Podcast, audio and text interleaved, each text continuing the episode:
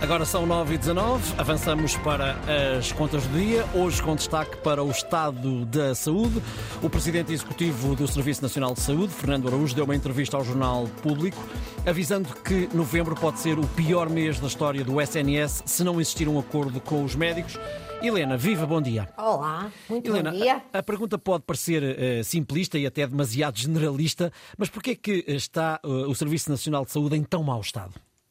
Sim, mas é, é, no fundo a pergunta que todos nós nos colocamos, não é? E é uma pergunta que também não é fácil de responder. Uh, há no, no, nos problemas do Serviço Nacional de Saúde por, uh, questões que estão uh, relacionadas com aquilo que todos os países, ou vários países, também estão a sentir, ou seja, são problemas transversais a vários países. Mas há outros que uh, são específicos de Portugal. Vamos ver os, quais são os problemas gerais. Os problemas que afetam vários países uh, é, são uh, fundamentalmente a falta de pessoas, de médicos e de enfermeiros, que, embora afetando a esmagadora maioria, registra-se com maior gravidade nos países do Sul e do leste europeu, ou seja, nós somos um deles uma vez que uh, perdem quadros uh, da área da saúde para países que pagam melhor. São países que pagam mal. Os médicos, como nós sabemos, quando somos confrontados com o que eles ganham, ganham muito mal. Uh, e este diagnóstico que eu acabei de fazer é feito, e foi feito recentemente pela própria Organização Mundial de Saúde, numa conferência recente na Áustria, em que o representante para a Europa, Hans Klutz, revelou que faltam 1 milhão e 800 mil pessoas para trabalhar na área da saúde. E nós, obviamente, sentimos isso. Uh, e receio também, uh, e, e, o, que, o que se disse nessa conferência é que uh, existe neste momento nos países europeus, em termos gerais, como cá em Portugal, uhum. o receio de nós estarmos em risco de perder eh, os serviços nacionais de saúde, baseado na solidariedade, com o seu modelo, basicamente, o modelo europeu, que é muito inspirado no Estado Social, como sabemos, nasceu na Alemanha, eh, e a aproximar-se do modelo dos Estados Unidos, que é baseado no setor privado e que eh, é, de facto, um péssimo modelo de todos os pontos de vista, quer dos pontos de vista do acesso, da igualdade, da eficiência, ou seja, do dinheiro que se gasta para obter resultados. Hum e, e, e, o resultado é que quem tiver acesso, quem tiver dinheiro tem acesso à saúde, quem não tem. Quem não tiver, não tem. E essa, lamentavelmente, é a tendência que também estamos a identificar a, a, a Portugal. Em Portugal, apanhados pelo problema europeu, também temos as nossas especificidades. Sim. Quais são elas? Muito rapidamente, porque este é, é, de facto um tema muito interessante, muito importante, mas muito complexo.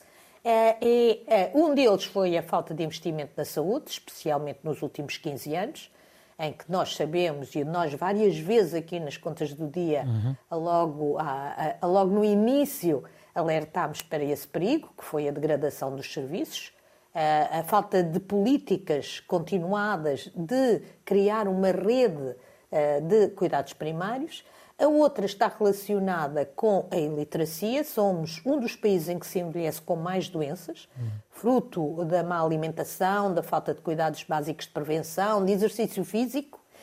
E, e, e, finalmente, embora não esteja, não esteja a esgotar todas, relacionada com a cegueira ideológica ou a teimosia, que marcou o mandato de Marta Temido, que, pelo menos na minha opinião, foi uma das piores ministras da saúde que o país teve, deve a sua popularidade à pandemia, eh, e que deu cabo de serviços que funcionavam ao acabar, nomeadamente, com a PPP de Braga e a PPP de Vila uh, Franga de Xira. Hum. Hoje uh, temos no o SNS que gasta 70, mais 72% do que em 2015, são 13.500 milhões de euros, Ricardo, uhum e está a funcionar muito pior. Isto são números oficiais do Ministério das Finanças. Como se isso tudo não bastasse. Há um conflito entre o governo e os médicos. Claro que aquilo que os médicos eh, pedem ia agravar a situação. Trabalhar 35 horas quando faltam médicos significaria que ainda iam faltar mais médicos. E, e isso, obviamente, o governo, se não quiser agravar a situação, só com muita dificuldade, aceitará, mas terá de aceitar aumentos salariais. a, solução não pode ser aquela que Fernando Araújo nos apresentou, que é limitar o acesso às urgências quando as pessoas não têm onde ir, não é? Hum. A, a maior parte dos sítios não há urgências, não há sítios para ir se as pessoas ficarem doentes à noite.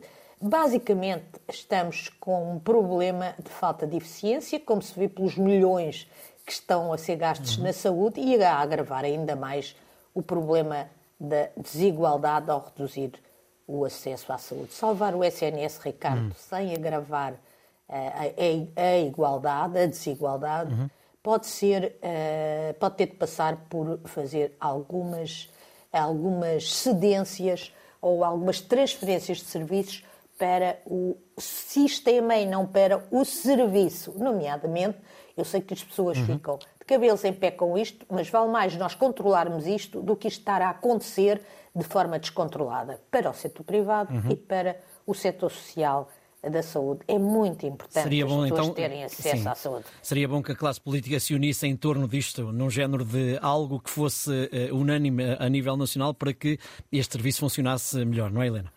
Sem dúvida, hum. sem dúvida. Encontrar soluções práticas. É pensar qual é a melhor solução para cada um dos problemas sem estarem limitados por ideias hum. que não estão a dar resultado. resultado. Muito bem. Helena, voltamos a encontrar-nos amanhã, depois das nove. Até amanhã.